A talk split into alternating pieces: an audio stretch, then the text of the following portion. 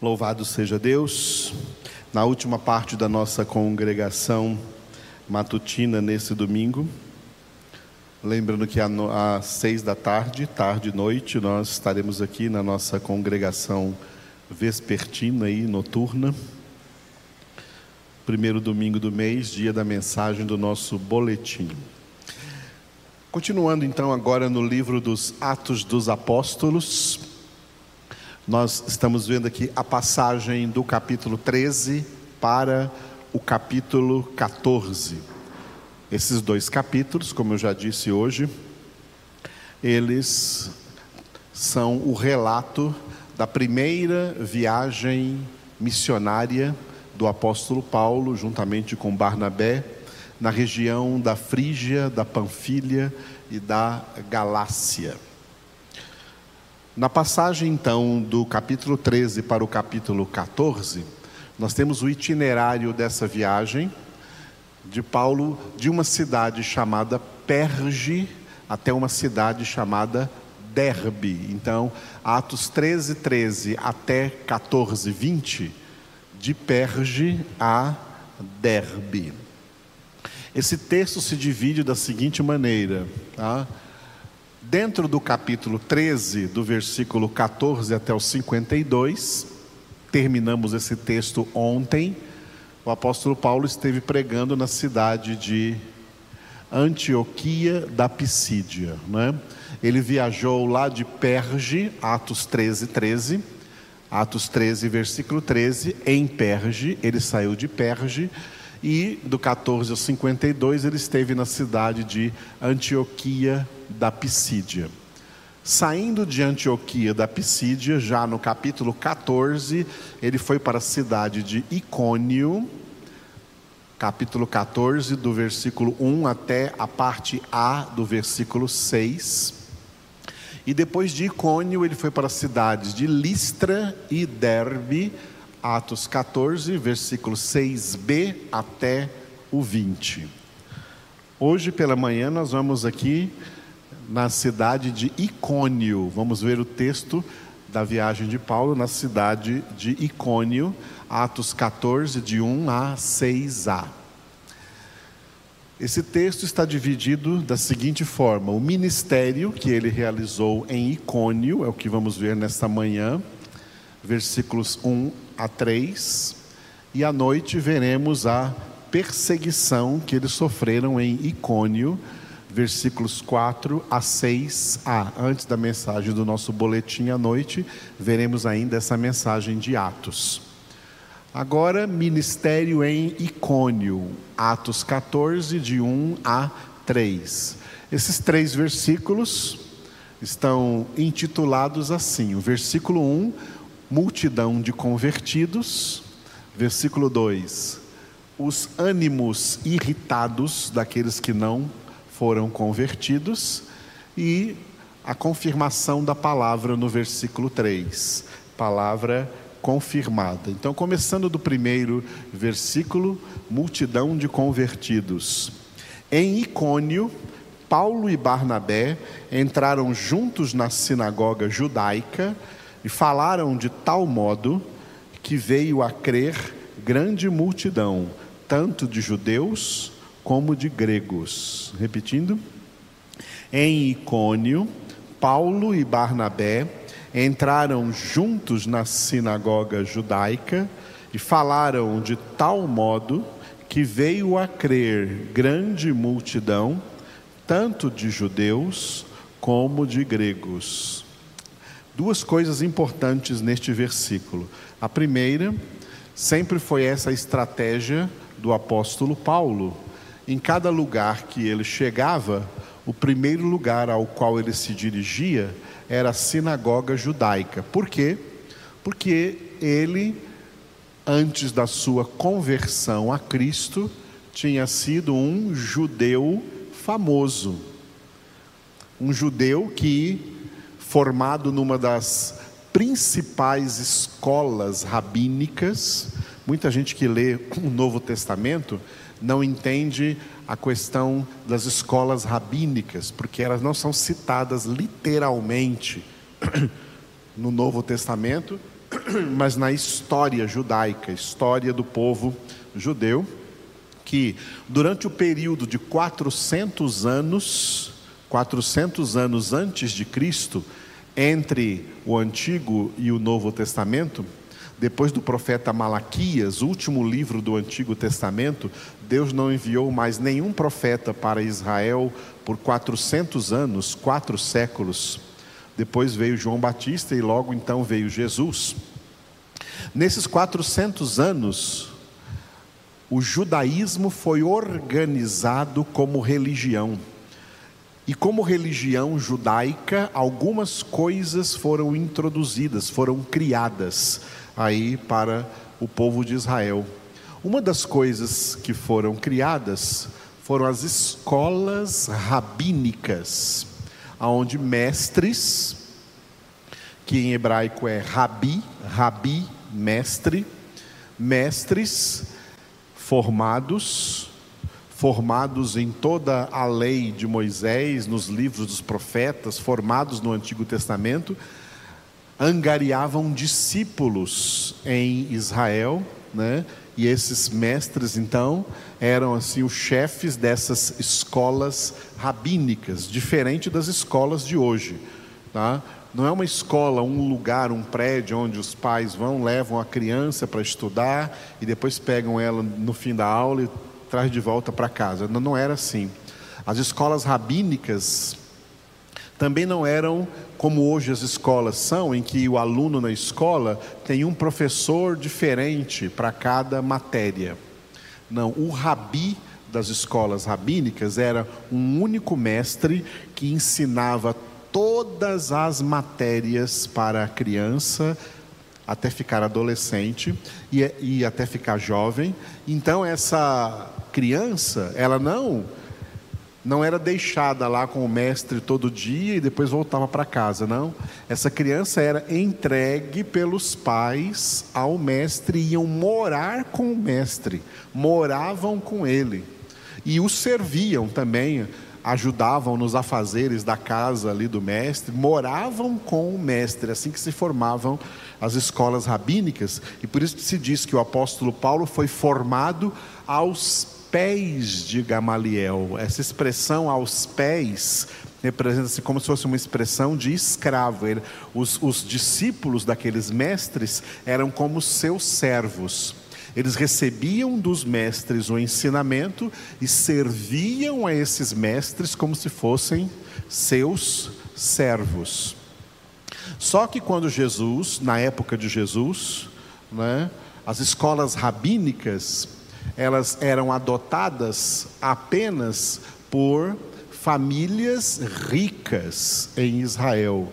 Somente famílias muito abastadas conseguiam pagar para esses rabinos cuidarem dos seus filhos e educarem os seus filhos aí em toda a religião judaica, em tudo que era da religião judaica.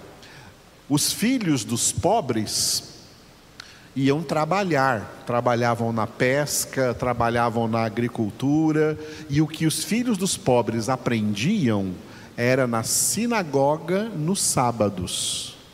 Não frequentavam escolas rabínicas, mas os filhos dos ricos eram entregues aí para as escolas rabínicas e moravam lá e eram formados também mestres, saíam de lá como mestres nessas escolas. Haviam muitas escolas rabínicas na época de Jesus, mas uma é citada na Bíblia, que é de Gamaliel, aonde Saulo de Tarso estudou, foi formado. Mas Jesus também, quando conversa com Nicodemos, em capítulo 3, ele diz para Nicodemos: Tu és um mestre em Israel e ignoras essas coisas que eu estou falando? Ou seja, Nicodemos também era um mestre, também conduzia ali uma escola rabínica em Israel. E na história de Israel haviam outras escolas rabínicas famosas, como do rabi chamado Chamá, o rabi chamado Hilel. Tudo isso não está na Bíblia, mas faz parte da história judaica, a história do judaísmo. Se você ler livros sobre isso, vai saber dessas escolas rabínicas. E Jesus também foi um rabi. Mas Jesus foi um rabi sem mestrado. Ele não recebeu. Jesus não estudou em nenhuma dessas escolas rabínicas. Ele era de uma família pobre, a família de um carpinteiro, a família de Nazaré. Mas ele, quando o Senhor o levantou, então, na hora de começar o seu ministério, logo após o seu batismo, Jesus foi angariando discípulos discípulos, e geralmente discípulos que nunca foram discípulos de daqueles outros rabis, porque não tinham condições, eram pessoas mais pobres. Mas Jesus angariou esses discípulos e se tornou mestre. Por isso todo mundo chamava Jesus de mestre, de rabi. Então, Saulo de Tarso, voltando para o Saulo de Tarso, ele era conhecido porque se formou em uma das escolas mais ricas de Israel, a escola do mestre Gamaliel, formado aos pés de Gamaliel. E ele se saiu tão bem nessa escola que eles quebraram lá em Jerusalém um protocolo. Porque só podia ser membro do sinédrio dos judeus mestres que tivessem pelo menos acima de 60 anos de idade. Mas quando Saulo de Tarso ainda era jovem, eles fizeram dele um membro do sinédrio, de tanto que ele foi um aluno excelente na escola de Gamaliel. E talvez pela influência do próprio Gamaliel, ele se tornou ali então também um membro do Sinédrio, como nós vimos no capítulo 7 de Atos, quando Estevão pregou diante do Sinédrio, Saulo, o jovem Saulo de Tarso, estava ali como membro do Sinédrio. Então, Saulo era muito conhecido no mundo judaico. Ele aproveitou isso em cada lugar que ele ia, entrava numa sinagoga primeiro, porque todo mundo ali o recebia. Oh, esse aí foi formado aos pés de Gamaliel, uma pessoa importante, vamos recebê-lo aqui como se fosse alguém, um doutor aí, um mestre formado em Harvard ou sei lá em que universidade famosa, ou vão receber essa pessoa que essa pessoa é muito importante, o que ela tem a dizer aqui, né, nós queremos ouvir. E Paulo se aproveitou disso, foi uma estratégia. Ele entrava então nas sinagogas e ao invés de anunciar para eles judaísmo, porque Paulo não era mais judeu, agora ele era cristão, ele anunciava o evangelho de Cristo Jesus. E aqui diz na sinagoga de Icônio, como ele havia feito também na sinagoga de Antioquia da Pisídia, que ele e Barnabé falaram de tal modo que veio a crer em Jesus uma grande multidão. A segunda coisa desse versículo é a que eu já falei anteriormente. Essa época das viagens de Paulo, no primeiro século do cristianismo, ainda era uma época do primeiro avivamento cristão. O primeiro avivamento cristão encabeçado por dois eventos muito importantes: a primeira vinda de Jesus e a vinda do Espírito Santo. Esses dois eventos encabeçaram o primeiro avivamento cristão, o primeiro avivamento da era cristã, impulsionando o nascimento da igreja cristã e a multiplicação da igreja em todos os lugares. E por isso, então, grande multidão se convertiam ao Senhor. Hoje nós vivemos em época de resfriamento, não tem grande multidão se convertendo, não. Hoje tem grandes multidões se pervertendo e não se convertendo. Benditos os que são convertidos. No versículo 2 desse texto, ânimos irritados, mas os judeus incrédulos incitaram e irritaram os ânimos dos gentios contra os irmãos. Vamos repetir? Mas os judeus incrédulos incitaram e irritaram os ânimos dos gentios contra os irmãos. Aqueles que não creram, como nós vimos ontem também, que havia acontecido em Antioquia da Pisídia, gente religiosa é gente manipuladora. Deus odeia, abomina gente manipuladora. O homem espiritual, ele não é manipulador, porque nem precisa ser. ele é guiado pelo Espírito de Deus. As pessoas que não são espirituais, são religiosos, querem conquistar e dominar sobre os outros por meio de manipulações, diversas manipulações. Nós não somos manipuladores. Ímpios são manipuladores. O mundo é cheio de manipuladores. Satanás é um manipulador e manipula a humanidade toda. A humanidade ímpia são bonecos manipulados pelo diabo, conduzidos pelo espírito que neles atua, para que eles sejam filhos da desobediência. Religiosos também fazem parte do reino do império de Satanás e manipulam pessoas contra o verdadeiro evangelho, contra a pregação do evangelho, irritando até chegando a irritar os ânimos deles, fazendo com que eles se tornem pessoas que odeiam a Cristo, odeiam o evangelho. Versículo 3: No entanto, o evangelho continua sendo anunciado. Entretanto, demoraram-se ali muito tempo, mesmo com essa perseguição, falando ousadamente no Senhor, o qual confirmava a palavra da sua graça, concedendo que por mão deles se fizessem sinais e prodígios. Vamos repetir? Entretanto, demoraram-se ali muito tempo, falando ousadamente no Senhor, o qual confirmava a palavra da sua graça, concedendo que por mão deles se fizessem sinais e prodígios. Ou seja, o Senhor confirmava a palavra que Paulo e Barnabé pregavam, e o Senhor permitiu que, mesmo tendo pessoas aí levantando perseguição contra eles, eles continuassem falando ousadamente no Senhor. Filhos de Deus têm que ter o dom da ousadia.